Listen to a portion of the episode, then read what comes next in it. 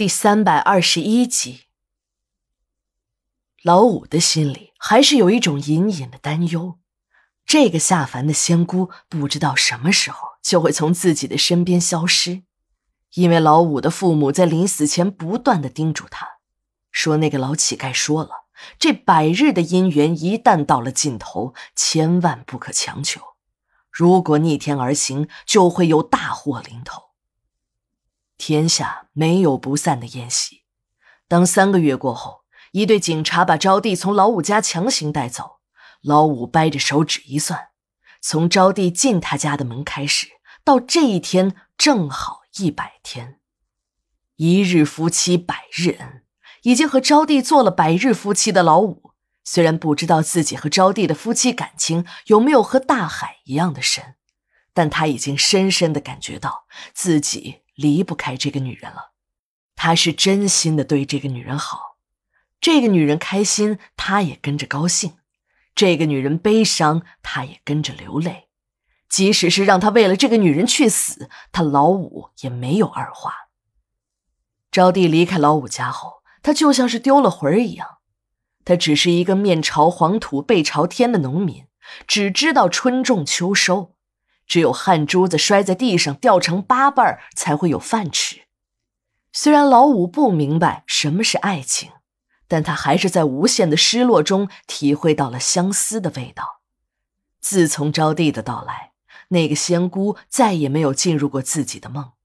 现在招娣走了，他开始彻夜的睡不着觉，满脑子都是招娣的影子。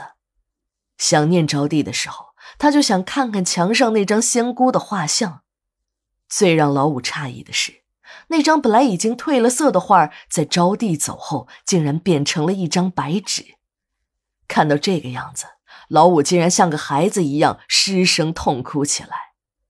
哭着哭着，老五睡着了。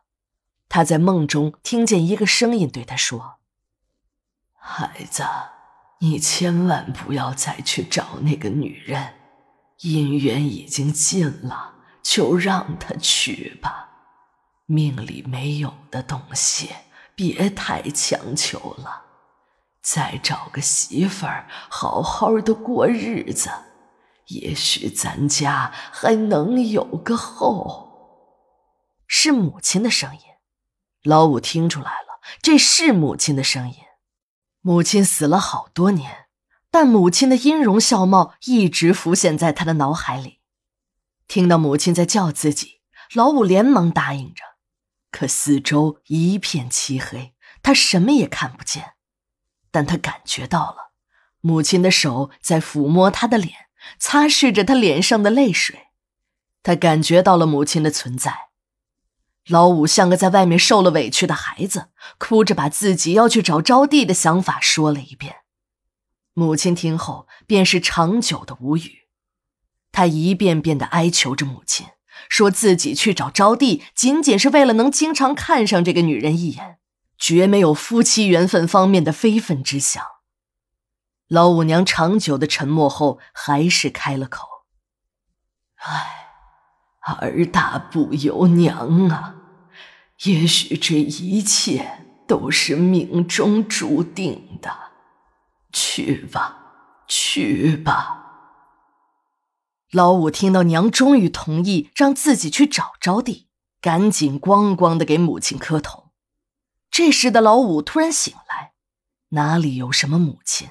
这一切都是一场梦。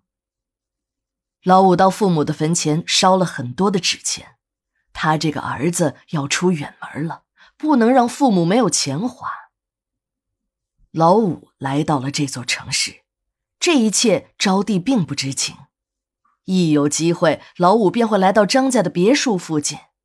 有的时候运气好，还能看到招娣一眼。就这一眼，他便已经满足了。